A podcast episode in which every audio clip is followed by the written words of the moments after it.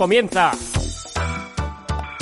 Bonomía, tu espacio de tertulia política, en espacio 4, FM.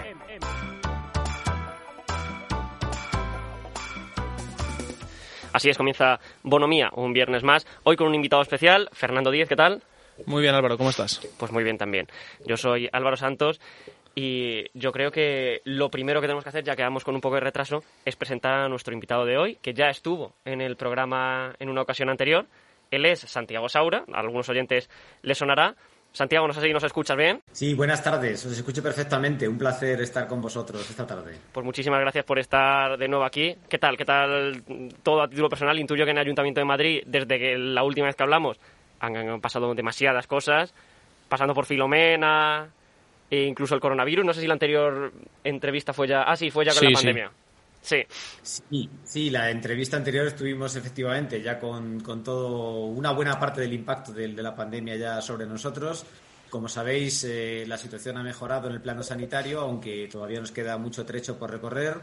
Y el plano económico y social, pues quizá todavía no hemos visto toda, todo el recorrido, lamentablemente, que puede tener a medida que bueno pues vayamos viendo la evolución de ERTES y de otros negocios que han pasado, están pasando dificultades y a los que es necesario pues continuar apoyando y, auxiliar al máximo para que eh, no sufra, ¿no? No sufra nuestro tejido productivo, nuestros pequeños comercios, nuestros eh, trabajadores y podamos salir lo antes posible, lo mejor posible de esta crisis en el plano también económico y social Además del sanitario, por supuesto, con toda la vacunación y todas las medidas necesarias que conocéis y que tenemos que seguir trabajando en ello desde todas las Sí, administraciones. sin duda, porque va- vamos a ahondar en todo eso. Tenemos muchas preguntas preparadas. Yo quería contar una anécdota hoy en directo, si me permitís.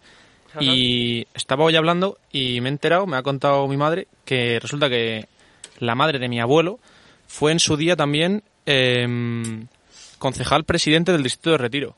Pero ella lo era por el Partido Socialista. Fíjate qué coincidencia. Ah, mira, pues mira, vaya conexión que desconocíamos Pues sí. Totalmente. Y, ya como anécdota extra, mi otra bisabuela, la hermana, perdón, de mi otra bisabuela, era, ella era de la División Azul y estuvo hecho en Alemania, siendo enfermera. Y me ha contado mi madre que eran íntimas amigas. La que en su día fue concejal presidente del Retiro del PSOE y la hermana de mi otra bisabuela que era de la División Azul y que se iban de crucero juntas y fíjate qué cosas. ¿Es eso posible a día de hoy, el Santiago, el que dos personas políticas o, eh, políticamente opuestas se lleven bien a, eh, a título personal? ¿Eso es lo posible? Debería ser, debería ser posible, porque no? Una cosa es el plano político, la confrontación política y la diferencia ideológica y programática, y otra cosa es el plano personal. Además, que haya vínculos entre personas de distintos partidos en el plano también de una relación humana y personal, pues también facilita, pues a la hora de crisis como las que hemos eh, sufrido, estamos sufriendo en este momento, pues poder arrimar el hombro entre todos y tratar de salir unidos de la mejor manera posible de esta crisis. Por ejemplo, aquí en el Ayuntamiento de Madrid eh, tenemos el, el- hemos tenido el, el registro de acordar los cinco partidos políticos los acuerdos de la villa con Acuerdos de la 350 medidas para, para, para em, cómo salir mejor y cómo salir lo antes posible de esta crisis. Y es un, es un hito importante que tenemos que seguramente extender también a otros ámbitos y que es lo que nos va a permitir afrontar con mayor solidez eh, el, el ingente trabajo que tenemos para, para superar esta crisis. Y aparte de los acuerdos de la villa, otro de los hitos de esta legislatura en el ayuntamiento ha sido el acuerdo de estos OCDs eh, que se dio el jueves, este jueves, si no me equivoco. Objetivos de Desarrollo Sostenible, ODS, que me he equivocado con las siglas. Sí, efectivamente, eh, eso es muy reciente. Eh, precisamente, bueno, sabes que, que la Agenda 2030 eh, fue aprobada por, por Naciones Unidas, eh, por todos los países, bueno, 193 países del mundo que se pusieron de acuerdo en definir los 17 ODS, Objetivos de Desarrollo Sostenible, que básicamente recogen los desafíos ambientales, económicos y sociales que afrontamos de aquí hasta el año 2030, en temáticas muy muy variadas, empleo, vivienda, cambio climático, innovación, igualdad de género, eh, lucha contra la pobreza, protección social, etcétera. Esa agenda que es mundial de Naciones Unidas, pues luego cada país o cada ciudad en este caso la debe adaptar y concretar ¿no? a sus características, a sus particularidades, a sus retos concretos y eh, mostrar cómo cada eh, ciudad, en este caso, contribuye al avance hacia esos objetivos globales. ¿Y cuáles son Y los bien, más característicos? decías, ¿Cuáles son los más característicos de esto estos es- objetivos de Madrid o los Sí, más bueno, ambiciosos? Claro, fíjate, esto precisamente es lo que hemos aprobado el, ayer, precisamente, en la Junta de Gobierno, la estrategia de los ODS, de los Objetivos de Desarrollo Sostenible del Ayuntamiento de la Ciudad de Madrid, y que eh, es una estrategia que tiene 104 metas específicas para la ciudad de Madrid de aquí a 2030 y además 160 indicadores. No solo enunciamos las metas, sino que decimos cómo se cuantifican y cómo se va a seguir su evolución y cuál queremos que sea su valor objetivo de aquí a 10 años. Por darte algunos ejemplos, porque claro, si no, pues queda a lo mejor un poquito etéreo, ¿no? Esto de la Agenda 2030. Sí, mejor, mejor, así nos ponemos... ejemplos concretos. Como son 104, os voy a dar solo algunos, como comprenderéis. vale, mejor. Por ejemplo, reducir a la mitad la población en riesgo de pobreza y exclusión social, eliminando además la brecha de género en este índice entre hombres y mujeres, o que haya el mismo número de hombres y mujeres en puestos directivos, o que, en el ámbito del cambio climático, reduzcamos en un 65% las emisiones de gases de efecto invernadero para, para el año 2030, es decir, estos gases que contribuyen al calentamiento global. O que, por ejemplo, eh, los contratos públicos desde el Ayuntamiento de Madrid, al menos el 50% de ellos se adjudiquen a pequeñas y medianas em, a pymes, a pequeñas y medianas empresas y autónomos, o que el número de viviendas públicas municipales en alquiler sea de 15.000 en 2030, más del doble de, de, las que contamos en la actualidad. O que el número de distritos alcanzados por, por Bicimad, que conocéis, que es el sistema público de alquiler de bicicletas se extienda a la totalidad de los 21 distritos, a la totalidad de la ciudad de Madrid en el año 2030. Sí, sí que son cada vez más porque Santos y yo, que somos los que llevamos el programa junto con nuestro amigo Hugo, eh, acostumbramos bastante a usar Bicimat antes de la época de la pandemia, más todavía, y sí que teníamos conversaciones en las que Santos me decía que a su barrio no llegaba Bicimat y que ahora sí que llega. Sí, sí, sí, soy... Así que de eso podemos dar cuenta. Efectivamente, se está extendiendo a barrios y distritos nuevos y el objetivo es llegar a toda la ciudad, que todavía no se llega a ese objetivo, pero después se van dando pasos. Se han inaugurado 90 estaciones nuevas de Bicimat durante, estos, durante este mandato y en esa línea se va a seguir trabajando para ese objetivo 2030, que es que no quede ningún distrito de Madrid sin cobertura por parte de este servicio que con vosotros y otros muchos ciudadanos utilizan y además, como sabéis, es un modo de movilidad sostenible, activo y con muchos beneficios ambientales y para la salud. Mantenemos sí, la verdad es que las bicis es de lo mejorcito que hay y para mí un gran acierto a la Comunidad de Madrid darle importancia a Bicimat. Eh, una pregunta, en las labores que está haciendo el Ayuntamiento y dentro de tus gestiones como político en el Ayuntamiento de Madrid, la Agenda 2030 y los ODS, el desarrollo de los ODS, ¿está siendo la pandemia ¿Está poniendo la pandemia las cosas mucho más difíciles de lo que, podías, de lo que se podía esperar hace unos meses? Claro, la pandemia supone una dificultad añadida, pues si hablamos en términos de empleo, si hablamos en términos de riesgo de pobreza, si por ejemplo, por poneros un ejemplo, en este ámbito que es uno de los que, además evidentemente de impacto en la esperanza de vida, lógicamente, pero hablando del ámbito de la pobreza, en el estudio que hemos realizado desde el área de familias, que también está dirigida por un concejal de Ciudadanos aquí en el Ayuntamiento de Madrid, eh, hemos detectado que eh, un tercio de los hogares madrileños han sufrido disminución de ingresos como consecuencia de la pandemia. Y ese porcentaje se eleva a más del 40% para los hogares, familias con niños. Y más todavía si son familias monoparentales, que generalmente son familias encabezadas por, mujeres que están solas con, uno o más hijos. Entonces el impacto está siendo fuerte. Reducción de ingresos no quiere decir necesariamente entrar en situación de pobreza, depende de la situación de partida de cada uno, pero sí que incrementa el riesgo de pobreza general o de situaciones de vulnerabilidad en la, en la, en la ciudad y especialmente para esas familias con niños y niñas que son las que están viéndose más afectadas como demuestran nuestras estadísticas. Para que os fijéis y tengáis una idea, durante este año 2020, este último año de la pandemia, desde el ayuntamiento hemos dado ayudas para alimentación a cuatro veces más eh, personas que en un año normal, el año precedente 2019. A 255.000 personas hemos prestado ayudas de alimentación y ayudas de otro tipo que se prestan eh, económicas y, otro tipo de ayudas que se han ido poniendo en marcha y ampliando sustancialmente para cubrir la emergencia social que se ha presentado como consecuencia del confinamiento, de la crisis y de todos los efectos que conocéis de la pandemia. Pues Santiago, yo creo que deja, deja esto una imagen, bueno, una imagen esperanzadora, optimista a los madrileños que nos escuchen. Hablaremos luego más tarde de los ODS, pero creo que mm, ante la situación actual es obligado preguntar qué pasa con Ciudadanos. Si a nivel interno tú has notado algo nuevo, como la, como lo han notado todos los ciudadanos, si confías en el futuro del proyecto.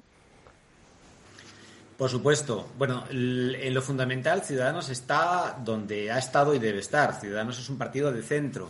Por lo tanto, es un partido con capacidad y vocación de tejer lazos y de pactar y buscar acuerdos para el bien común de los españoles o de los madrileños con derecha, izquierda y sumar, evitando los extremos, el mejor proyecto en cada ciudad, cada autonomía o en cada caso para el beneficio del, conjunto de, de, la población, de los españoles o de los habitantes de cada comunidad autónoma implicada. Ese proyecto es irrenunciable, es nuestro, son nuestros principios, es nuestra convicción y de ahí no nos movemos.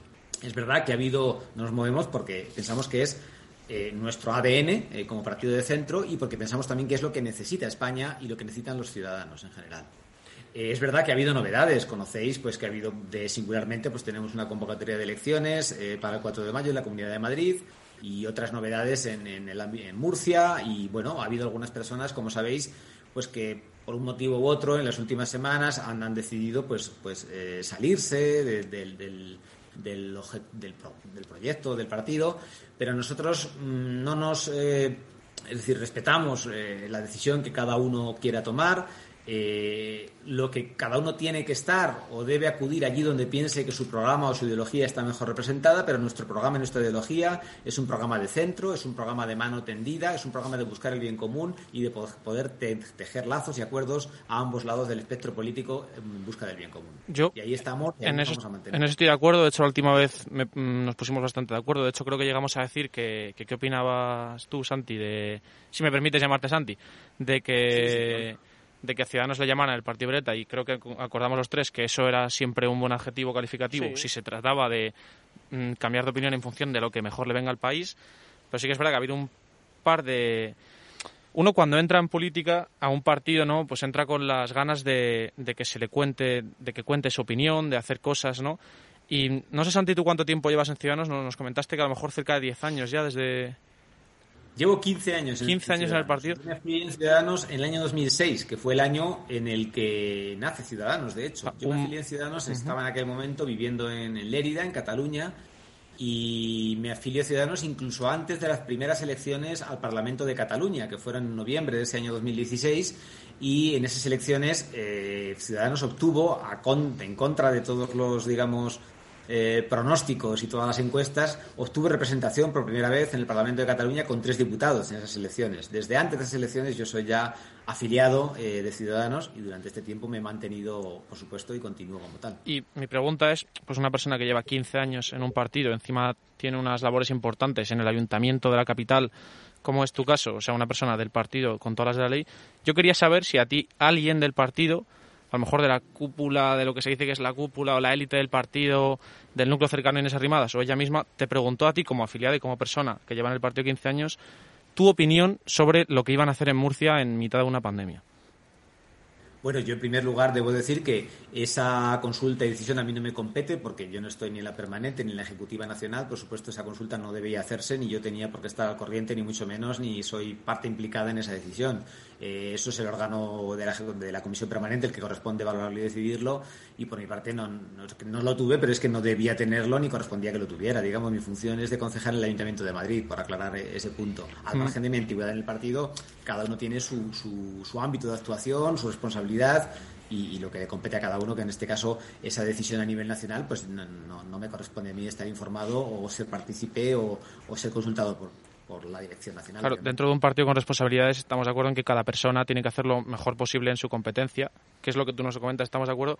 Pero es que yo, por ejemplo, sí que me han llegado pues quejas de personas que llevaban mucho tiempo afiliados a un partido, pagando una cuota, una cuota mensual, que en el caso de Ciudadanos, si no ha cambiado, creo que era un mínimo de 10 euros al mes, que, que se han dejado de, que han dejado su que se han quitado el carnet de socio de Ciudadanos o de afiliado porque han dicho, oye, yo llevo aquí mucho tiempo pagando, intentando hacer algo por, por el partido, por la sociedad, y nadie me ha preguntado. Entonces eso a lo mejor es verdad que es un punto a mejorar, ¿no? Quizás un poquito la comunicación con todos esos afiliados, la gente que está muy detrás en el partido, pero quizás una pequeña consulta incluso habría sido positivo porque si no, no habría tanto desmadre, si me permitís todos la palabra, con el partido que hay ahora, ¿no? Bueno, yo, yo ahí entiendo, siempre es bueno, eh, sobre todo en Ciudadanos, pero en todos los partidos es bueno que los afiliados tengan participación en, la vida política y en la definición de las líneas del partido, pero lógicamente la dirección nacional es un comité reducido que toma, toma decisiones a, un alto, más un alto nivel estratégico. Pero yo detecto en los afiliados de Ciudadanos en este momento, también con la incorporación en el ámbito concreto de la Comunidad de Madrid de Edmundo Val como nuestro cabeza de lista, pues una, una, gran ilusión, un revulsivo, una fuerza y energía y unas ganas de, primero, de, trabajar, de estar eh, en la calle, de estar poniendo mesas. Estamos la gente deseando eh, presentar y comunicar el mensaje de Ciudadanos en cada calle, en cada barrio, en cada distrito de Madrid. Y también contamos con grupos de trabajo en el ayuntamiento y también en otros ámbitos territoriales, en medio ambiente, en urbanismo, en economía, en cultura, en los que los afiliados, muchos de ellos que tienen un perfil eh, digamos, muy alto en sus competencias profesionales en estos ámbitos que estoy mencionando, por poner algunos ejemplos que he mencionado, ámbito social, etcétera, contribuyen y de hecho eh, el programa de Ciudadanos, el pasado programa de Ciudadanos a las elecciones del Ayuntamiento y el que venga para los siguientes, está conformado fundamentalmente a través del grupo de trabajo con los afiliados, que son los que aportan sus ideas y al final estructuran y enriquecen y nutren ese programa. O sea que ese, ese espacio es fundamental, lo tenemos clarísimo ha sido en, el anterior programa electoral y será así para el siguiente también. O sea que yo creo que somos conscientes de que especialmente en nuestro partido, si me permitís decirlo, el, el valor de nuestros afiliados por su formación, por su perfil profesional, por sus inquietudes, es muy elevado, elevadísimo y es el capital con el que contamos no solo para incorporar luego en un caso u otro pues a un cargo, a un puesto u a otro, sino para la propia, el propio debate y el propio definición programática y de medidas concretas en el Ayuntamiento de Madrid y en otros ámbitos también para, para cada una de las convocatorias. Pues gracias por aclarar tu punto de vista en eso, porque creo que es importante que la ciudadanía que quiere tener parte de un, que quiere formar parte de un proyecto político se le dé voz y voto. No sé, Santos, si querías comentar alguna cuestión. No, yo quería decir que eh, lo más destacado después de lo de Murcia fue la foto de Almeida con Villacís caminando juntos por el ayuntamiento y creo que el mensaje era este proyecto está por encima de las siglas o algo así. Creo que ese era el mensaje que se dio.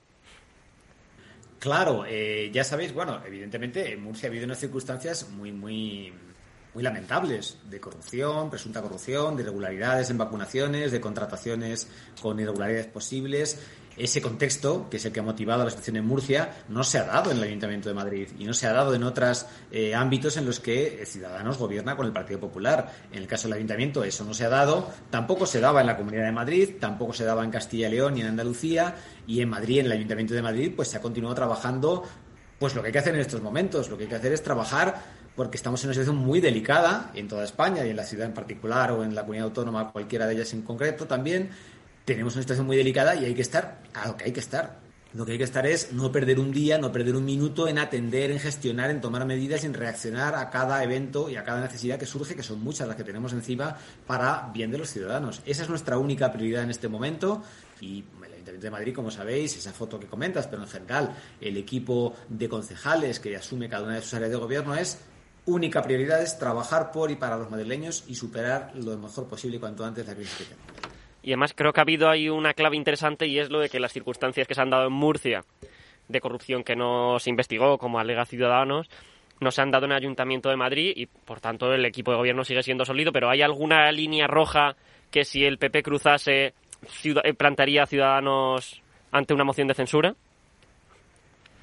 Bueno, no líneas rojas, las circunstancias que se han dado en Murcia, que son graves, muy graves y han sido denunciadas eh, y son conocidas por todos en términos de vacunas, contrataciones mm, irregulares o presuntos casos, eh, digamos, susceptibles de ser casos de corrupción y que no han sido aclarados en Murcia, sino más bien al contrario, han sido tapados o ocultados para no esclarecerlos por parte del Partido Popular en Murcia. Esto no se ha presentado en otras comunidades autónomas y no se ha presentado al Ayuntamiento de Madrid. Entonces, nosotros, eh, lógicamente, Ciudadanos no puede, eh, como partido que ha sido abanderado de la lucha contra la corrupción, no puede continuar en un gobierno en el que esas prácticas se presenten y se presentándose no se aclaren y depuren en todas sus consecuencias. Esto no ha ocurrido en ningún otro caso, en el Ayuntamiento de Madrid tampoco, no hay ningún motivo ni, ninguna línea roja en ese sentido porque no hay circunstancias equiparables y el trabajo es de máxima concentración y máxima disposición a continuar el equipo de gobierno conjuntamente trabajando por los madrileños. Y no hay, como decía, ninguna línea roja concreta fijada por los concejales de Ciudadanos en el Ayuntamiento No, no, es que, bueno, es que la línea roja que tenemos, más que, es, la, más que la línea roja, es la situación de emergencia roja que tenemos con la crisis que tenemos encima. Ese es el rojo que vemos es ese que tenemos que superar y no estamos pensando en a priorismos de poner ninguna línea roja, al contrario, estamos pensando en superar y aportar lo mejor de cada uno de nosotros pues para nuestra, nuestra obligación y nuestra responsabilidad, que es gestionar y tomar medidas para, para pensando en los madrileños. Vale, pues ha llegado la hora de irnos unos minutitos a publicidad y luego seguimos si os parece bien a todos. Estamos enseguida de vuelta con Santiago Saura.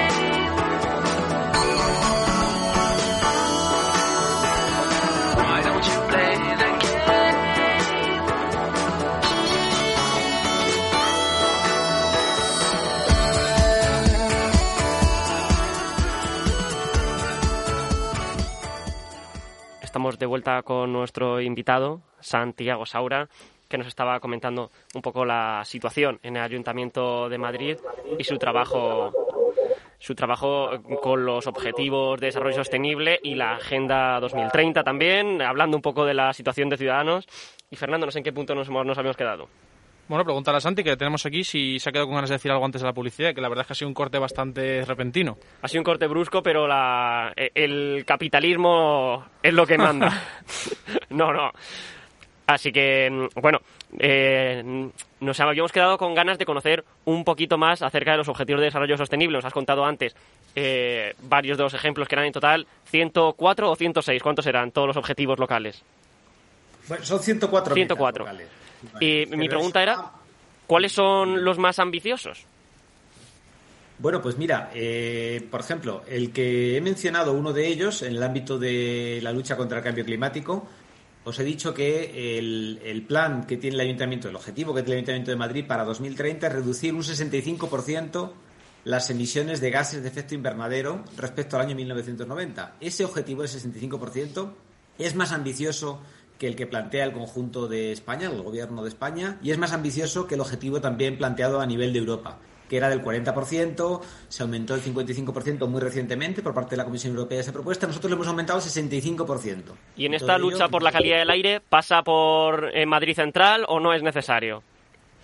Sí, sí, bueno, eh, efectivamente, bueno, lo que es eh, la reducción de gases de efecto invernadero tiene múltiples planos, uno de ellos el de la movilidad sostenible, y en ese ámbito de movilidad sostenible y de zonas de bajas emisiones, Madrid Central es una buena medida, es una medida que ha contribuido a, mejorar la calidad del aire en el centro y en la ciudad, especialmente lógicamente en el centro, y es una medida que se ha de mantener y se va a mantener. Nosotros en Ciudadanos hemos abogado por ello y así va a ser. En este mandato se mantiene y indefinidamente se va a mantener esta zona de bajas emisiones.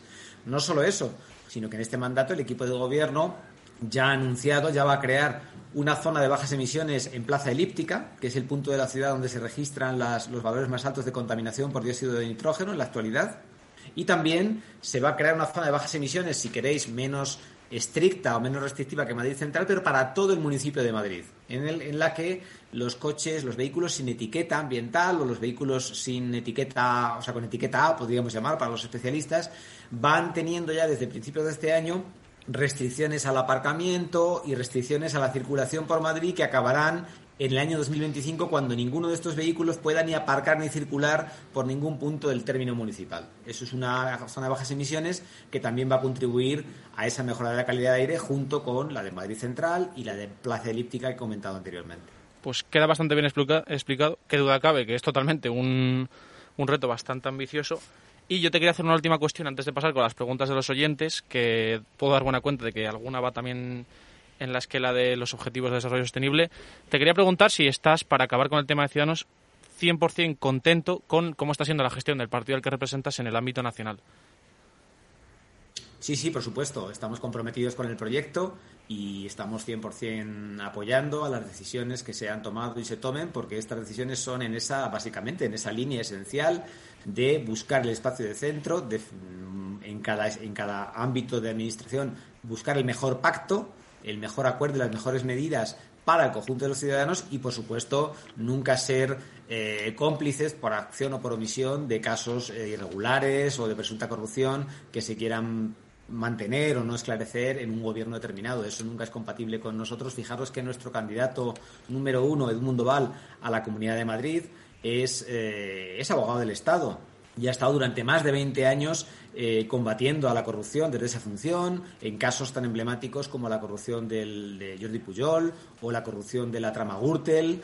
Eh, vinculada al Partido Popular en este caso, o también, de hecho, en otro ámbito que no es el de la corrupción, eh, fue, eh, digamos, sufrió presiones como abogado del Estado por parte del gobierno de Sánchez para rebajar la calificación jurídica y retirar mención a la violencia en el golpe de Estado separatista en Cataluña del año 2017. Por negarse a rebajar eh, o a retirar eh, de su informe esos actos violentos en el golpe separatista, fue presionado y, de hecho, fue apartado de esas funciones por el gobierno de Sánchez, que quería eh, rebajar esa, esa calificación para que las penas fueran menores para los que.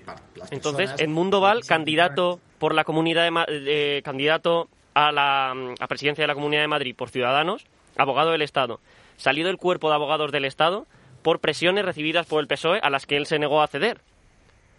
Bueno, en aquel momento, por las presiones a las que él se negó a ceder, y eso habla de su integridad y de su rectitud y de los principios que atesora, se negó a, mm, a, ceder a esas presiones y fue apartado del caso, digamos, del caso que llevaba de eh, valoración de esos hechos como abogado del Estado. El PSOE apartó a Edmundo Val de las vamos, de, de ese caso en concreto que llevaba la abogacía Y posteriormente a ese hecho, eh, el abogado de Estado seguía, porque él es abogado de Estado por derecho, o sea, no se le puede apartar de abogado de Estado. Se, la, se la apartó de ese caso en concreto y se le destinó a otro, imagino.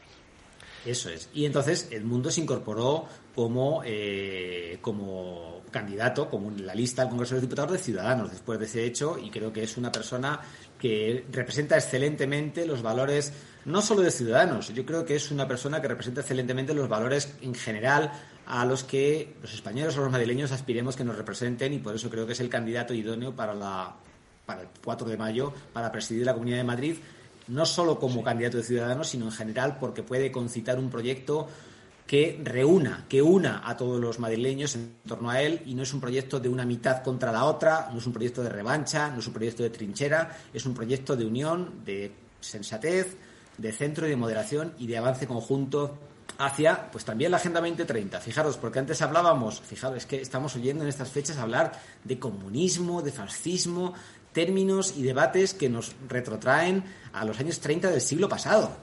Y nosotros no queremos hablar de hace 90 mm, años, queremos hablar de los años 30 de este siglo, de los Objetivos de Desarrollo Sostenible, de la Agenda 2030, y ese es nuestro debate, esa es nuestra fijación, si queréis, y esa es nuestra obsesión, progresar en todos los ámbitos ambientales, económicos y sociales y no estar perdidos o distraídos con trincheras, con tweets, con zascas y con, si me permitís, eh, discursos o intervenciones que parecen más a veces de un reality show que de realmente un progreso eh, serio y sosegado y, con, contrastado en políticas que puedan actuar en el beneficio de los madrileños. Pues, en eso estamos de acuerdo, porque los odios del pasado no, no, nos van a traer nada bueno, sin lugar a dudas. Perdona, Fer, que es que estoy viendo a Hugo en el estudio B, que hablamos justo de tweets de redes y de trincheras, y Hugo tiene que comentarnos y preguntarte las preguntas que han mandado los oyentes a través de las redes. Esperemos que no estén en la tónica de las redes que describes, de esas trincheras y sus enfrentamientos. Así que, Hugo, no sé si nos escuchas y si nosotros a ti te escuchamos perfectamente. Te escucho perfectamente, Bueno, lo primero de todo, Santiago, eh, buenas, eh, buenas tardes y muchas gracias por estar aquí una vez más. Bien, eh, te voy a trasladar ahora mismo las preguntas que nos han dejado los oyentes, ¿de acuerdo? De acuerdo. Bueno, eh, la primera sería, sería eh, ¿cómo se conciencia a la ciudadanía para que participe de manera efectiva en el cumplimiento de los ODS? ¿Qué estrategias estáis siguiendo en Madrid para conseguirlo? Eh, bueno, he escuchado un poquito mal la pregunta, pero creo que la he entendido. Fijaros, la, la estrategia de los Objetivos de Desarrollo Sostenible igual no le plantea, no es solo una estrategia del Ayuntamiento de Madrid en el sentido del equipo de gobierno, que también obviamente, pero es una estrategia que se ha elaborado también compartiéndola y recibiendo aportaciones de entidades del conjunto de la ciudad. ¿eh? Estamos hablando pues de ONGs, de eh, organizaciones empresariales, de universidades, de incluso organismos internacionales que han mm, revisado una propuesta de estrategia que les enviamos, nos han hecho del orden de 100 aportaciones, prácticamente la mitad de esas las hemos, incorporado, incluyendo nuevas metas y nuevos indicadores. De esos 104 que mencionaba, varios de ellos, un número significativo de ellos, vienen por las aportaciones de entidades ajenas al ayuntamiento estrictamente, que forman parte de la ciudad, pero que no son el equipo de gobierno ni el ayuntamiento en sí mismos. O sea que es una hoja de ruta compartida hacia ese año 2030. ¿Cómo vamos a hacer ese progreso? Lógicamente, cada ODS y cada meta pues tiene su estrategia en el ámbito social, en el ámbito medioambiental, en el ámbito económico, pero como decía, es muy importante para que esto no quede, digamos, en un discurso, en una narrativa, que eh, la estrategia tenga, como tiene, objetivos cuantificados y cuantificables. ¿eh? O sea, ejemplos numéricos de cuál es el mm, escenario que contemplamos alcanzar para 2030, de manera que podemos anualmente, como vamos a hacer, evaluar cuál es la situación de partida y cuál es la variación cada año y entonces en función de eso ver si nos acercamos suficientemente rápido a las metas que nos hemos marcado para el 2030 o no. O sea que la estrategia no es un aprobar la estrategia no es un punto final. También empieza un seguimiento anual que nos va a permitir decir, bueno, tenemos que apostar, tenemos que poner más recursos, tenemos que reformular alguna medida en esta estrategia para que este ritmo, que a lo mejor está siendo insuficiente, pongamos en alguna de las metas, sea suficientemente satisfactorio. O sea que es también un marco de evaluación y de alineación de las políticas municipales a lo largo del tiempo para conseguir esas metas. Claro, está clarísimo, claro, está clarísimo no solamente, no solamente son, son estrategias, sino también seguir el procedimiento, ¿verdad? Eso es. Lo importante es que no es que aprobemos la estrategia y ya hemos acabado, y ya tenemos el documento, aunque sea con sus metas y sus indicadores, sino que es un punto de partida de seguimiento y evaluación continua, y además no solo del, del equipo de gobierno, sino también de diálogo y de intercambio con, con empresas, con ONGs, como decía, con universidades, con entidades, colegios profesionales, con entidades, asociaciones vecinales, sobre cómo va evolucionando esa hoja de ruta y, oye, lógicamente, pues habrá que ir revisando y adaptando medidas si es necesario para conseguir, como, como deseamos, todo ese conjunto de metas. Voy a hacer yo, perdóname Hugo, pero es que se te está escuchando desde la cabina, se te está escuchando con mucho eco. Creo que además Santiago también te escucha con eco y también se está escuchando en directo con eco, así que voy a hacer yo la segunda pregunta de los oyentes, que es, sabemos que las elecciones que se acercan ahora del 4 de mayo en Madrid son a la comunidad, pero queríamos, bueno, los oyentes querían saber si los resultados de las elecciones del 4 de mayo en Madrid no son las esperadas por parte de Ciudadanos, que si esto puede cambiar mucho la situación que puedes vivir tú y tu equipo en, el Ayuntamiento de Madrid.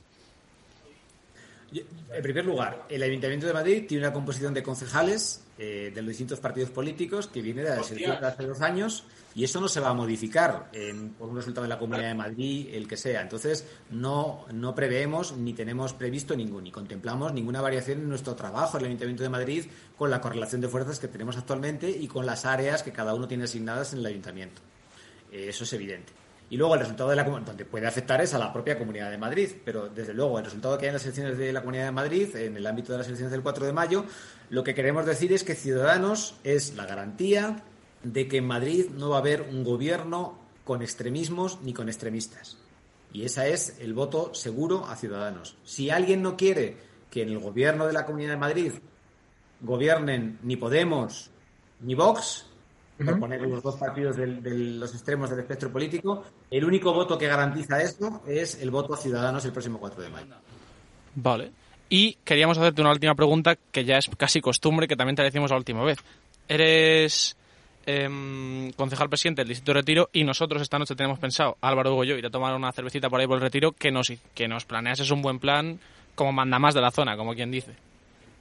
Sí, bueno, pues eh, la oferta que tenemos para eso es una buena elección el Distrito de Retiro, sin ninguna duda. Yo no voy a decir locales concretos porque sería seleccionar a uno frente a otro y no debo hacerlo, pero yo os recomendaría, eh, bueno, en primer lugar, mencionar que como apoyo a la hostelería hemos dado eh, un total de 40 bandas en, perdón, 40 terrazas de hostelería en banda de aparcamiento, donde antes había coches aparcados, ahora tenemos terrazas que permiten a, bueno, a vosotros y a otros muchos disfrutar de un espacio al aire libre. Y a los hosteleros también darles una oportunidad de otra oportunidad de negocio, ¿no? A lo mejor.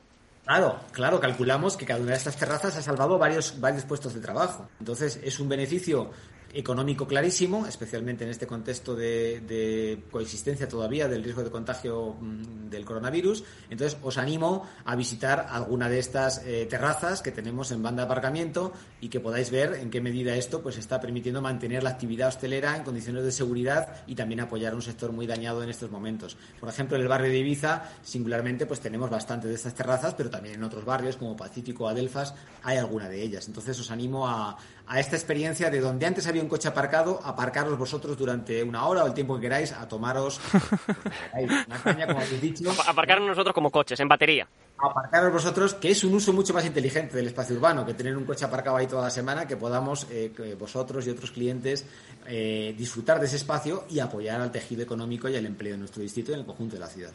Pues muchísimas gracias, Santi. Nos quedamos con este plan para esta tarde. Ha sido muy interesante conocer ¿Cómo se desarrolla la Agenda 2030? Aunque parezca que nos queda muy lejos, pues en realidad no queda tanto. Y son objetivos que además con estos 160 indicadores veremos cómo se cumplen poquito a poco hasta llegar a, su fecha, a la fecha en la que se tendrán que dar todo. ¿Cuándo, tienen que cumplirse estos objetivos finales? 2030. En 2030 tiene que estar, eh, o sea, intuyo que es una escalada hasta 2030 de estas medidas, ¿no? Claro, progresivamente hay que ir avanzando hacia ellos para cumplir los objetivos marcados en 2030, pero lógicamente si no avanzamos hasta año a año no podremos de repente al final alcanzarlos. Hay que progresar ya desde ahora y ir año a año sumando, sumando puntos, digamos, para llegar a esas metas cuantificadas pues nos quedamos con este mensaje, nos quedamos también con esta visión de Ciudadanos ante la cita electoral del 4 de mayo y de la situación del el cogobierno de PP y Ciudadanos en el ayuntamiento. Ha sido todo un placer tenerte con nosotros, Santiago. Esperemos volver a, poder charlar contigo en otra ocasión. Y eso ha sido todo. ¿Sí? ¿Algún comentario final? No, deciros que ha sido un placer para mí también de nuevo estar con vosotros y pues eh, cuando queráis, porque siempre es muy grata la, la conversación y las preguntas y, el diálogo que tenemos. Cuando queráis estoy también disponible para vosotros y vuestros oyentes. Un placer. Damos cuenta de ello porque las veces que te hemos hablado tu disponibilidad ha sido total y eso te lo tenemos que agradecer. Así que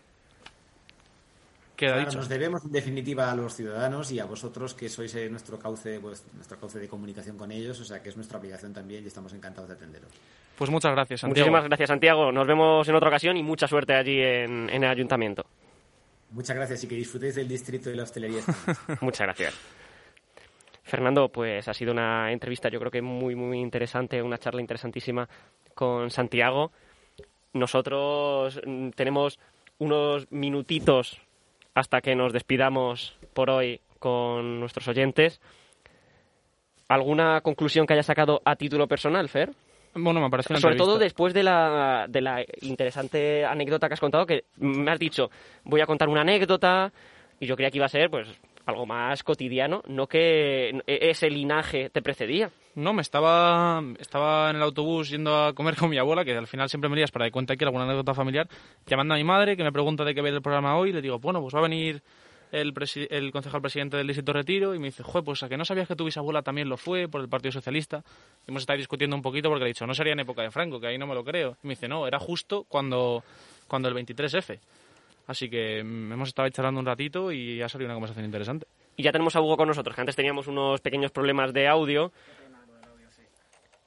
Hugo, te escuchamos ahora ya nítidamente. Queremos escuchar tu voz de seda.